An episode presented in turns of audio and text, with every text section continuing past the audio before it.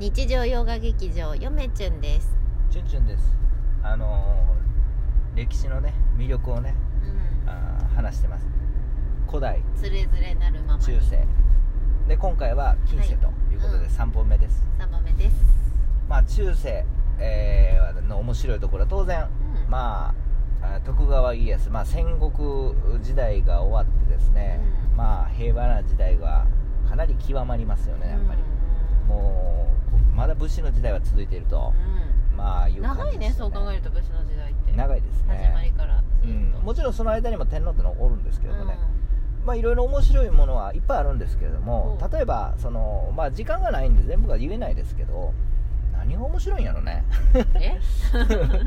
まず面白いのはやっぱりその徳川家康がとかあの光家とかがうん。やった政策とか面白いですよねやっぱね、あの制作ね。はいはいはいその参勤交代とか、はいはいはいはい。あとは、あれは面白いねえー参勤交代ね。と公家書ハッ公家書ハット武家書ハットそう近中並びに公家書ハットね。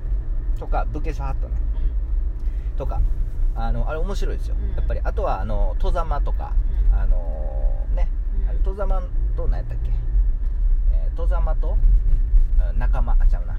何やっけ。うん仲間。忘れたもんあのああいうのも面白いですよね。やっぱりその徳川家康、まあ、徳川がですね、あのー力をねちゃんと維持できるようにいろいろやっちゃってますよね。うん公家に対しても法律を作って、うん。あと武家武士に対しても法律でガチガチに。なんかそうやって考えると結構取り締まりができ始めたのが多いのかな、そうですね取り締まっまあほ法によってですね、うん。やっぱりこう収めていこうっていう感じやったんじゃんもうもうもう嫌やったんちゃいますか？もうあの戦国時代ももう泥沼化したし、うん なんかそうもう早く平和な時代起こってほしかったんですよ、う。ん。かといってあ天下を統一したいといううん。あ一番になりたい、うん。まあ、そんな感じですよ信長の野望やうんまあ、徳川の話してるんですけどね今。戸様とかさ、はい。もうよそよそ者とかももうなん元敵とかはもうそうんもう遠いところにやって江戸から もう遠いところやってますよね、まあうん YouTube の方で言ったと思うんですけど、はい。あのまあやっぱりその神様になっちゃったんですよね徳川家康って、あそうなん？うん、お墓がね静岡にあるんですけれどもね、うん。あ西向いてるんですよね。日光東照宮？うん日光東照宮あ日光東照宮ともう一個あるんですよ。うん。あの日光東照宮は本当の墓はないんですよね。えそうなんそうそれは静岡確か静岡にあるんですようん。ね、なんていうしところかわかわから忘れましたけど。そう。海沿いにね、うん。あのちょっと山登るところなんですけどあるんですよ、そこ徳川家康のお墓あるんですけどね。日光東照宮ってもう神様になっちゃってとりあえずもう徳川家を守るということで家康が。あの見ざる言わざる聞かざるのやつ、ね、そうそうそうね。そう西向いてるから西かなり警戒してますよね。戸様も西やって。あうああそういうこと？んそう。もうガチチガチなんですよね。でもう 戦するのにもお金かかるから。参勤交代とかで金使わせたれと、うん、もう暇もない暇も金もなくしたれということでですね、もうさもうそういった法律も作ってですね、うん、うんまあその回あって平和な時代はあの長く続きましたけれども、ねあの、武士の家計簿だっけ？なんか映画で見たけどさ、はい本当お金かかるね。そうですね。戦って。うん。あの鎧みたいなあの着るやつもさそうそうそうそうお金かかるね。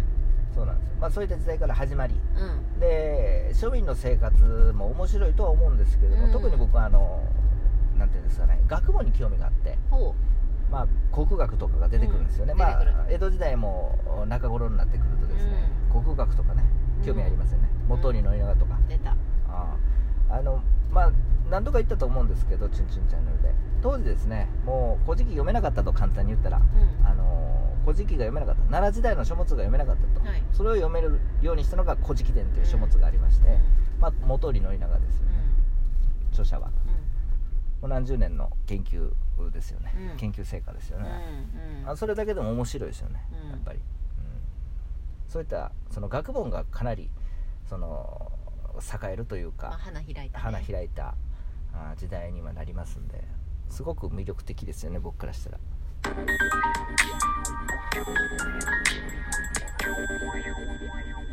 暇人よしとです。安田さんいつもありがとうございます。歴史の話してるとあっという間だね時間経つの。そうですね、うん。そう。まあ江戸時代まあ、近世ね。うん。近世江戸時代そうなんですよ、まあ学問が花開くと。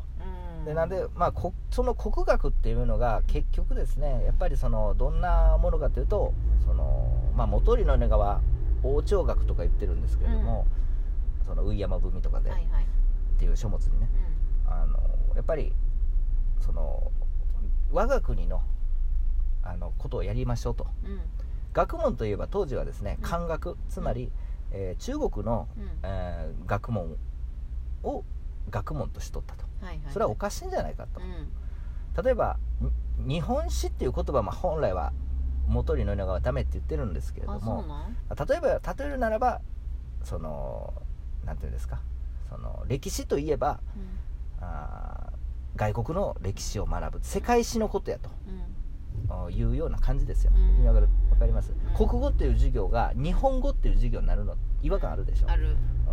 そういうことか。なぜ我が国の自分の国のあの学問にうん。何々どこぞの国のものうんどこぞの国の学問ってつけなあかんの。そんなもんいらないと。あえてつけるなら王朝学なら OK って元利長はも元利長は持論で言ってるんですけれども。面白い。そうそうそうそう例えば日本史の教科書教科書あ日本史とか言うでしょ、うん。あんなもうあの学歴史でいいんですよ、うんうん。まあゆるまあ最近やったら国史とかね、はいはい。うんの方がいいんですよね、僕うん。日本史って僕あんま言わないんですよね、言わんねちゃんちゃん。うん、日本史とか国史って言いますよね、うん。歴史とか国史って言い歴史ますよね。国史っていうね。そう。でまあ隣のね例えばあの韓国の歴史だったら朝鮮史とかさ、はいはい。あとは中国やったらね中国史でもいいし、うんそう。いいんですけどもねアメリカやったらあのアメリカ史、うん。うんうんでもいいんですけど、まあ、そんな感じのそんな感じでこうなんていうの自分の国をもっと研究しようよっていうのが国学ですよね。うん和歌とかをもっと研究したりあとは歴史を研究したりするわけですけれども、じゃあこれなんでそれ大いにそのなんていうんですか面白いかっていうと実は幕末につながるんですよ。うん。うん幕末に何が起こったかっていうとですね、あの皆さんご存知嫌でござんすペリーさん、うん。えーペリー来航ですよ。そんな覚え方したの？嫌でござんすペリーさんと。これよくできてるんですよよくできてますよねこれ。嫌でござんす、えー、1853、うん。嫌でござんすと。うん。ペリーが来て開国迫られるんですね、うん。要は鎖国って言ってうん。ねあのー国閉じてたんで今やったら分かるでしょ、わかる。あのコロナでさ、あのー出入りされるとあの外国から入ってくると。いろんなもの。封鎖してしまえと。いいものも入ってくるけどねそういいそうそうそ悪いものももものも。封鎖してしまえと。うん。それが何百年続いたんですよね日本って、まあ一部開港しあのなんつうの？開港はしね。開港はしてましたけど、うん。あの基本的には鎖国、うん。まあそれはまあアメリカとかさあの開国しろと。はいいうことで。うんびっくりしたやろなあんなでっかい船がさ。それはびっくりしたでしょうね。急に来てさもう死ぬと思ったやろうんな。そうそうそう。化け物みたいな 顔であのペリー描かれてるからね、うんあの当時のその書いた人の顔アメリカ人の顔。そうやね。化け物みたいな顔に見えたよね。うんあれ絶対なんか悪意あるよね。いやーそういう風に見えたんじゃん、えうん、見えたんやと思うで。ーペリーもあのテルマエロマエじゃないけどん平たい族やって思ったやろね顔うん。日本人。そうやと思います。お互いね。お互いそうう。んまあ、ちょんまげやしね。そう。そう頭に何乗せてるんですか？ナスですか？そんな感じだと思いますよペリーはペリーで。まあね文化が違いますそう。からこの国ちょろいなと思ったと思いますよ。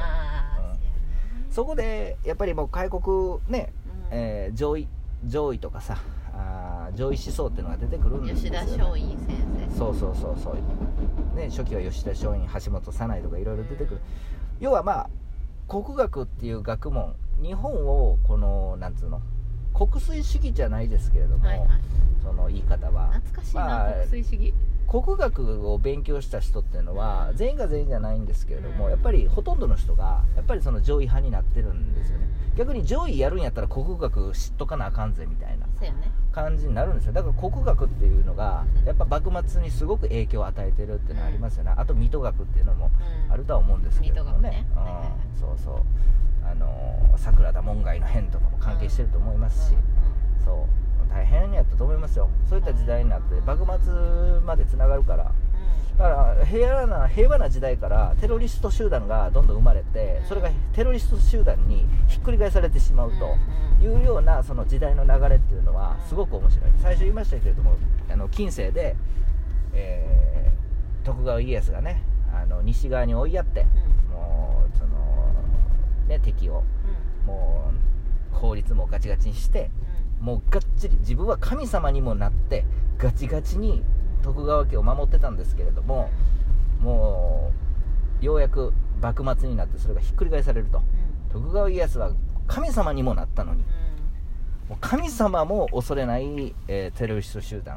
それが幕末の志士ですよね。チュンチュン乗ってきたね。そうなんですよ。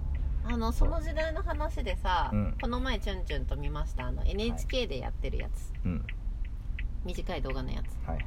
あれ誰のスマホやったあのえっ、と土方土方のススマホやったっけ？ひ土方歳郎ね、うん、新選組ね、うん。うん。まあ、新選組は別に歴史的意義は僕ないと思いますけど、うん。ただ有名なだけで。うん。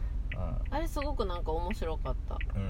軽いタッチなんやけどなんかうん。本格的でちょっとうるっとしました私は。そうなんです。まああの官軍か賊軍かっていうんですけれども、まあまあ官軍でしたよ、うんあのなんていうんですか。その誰新選組は。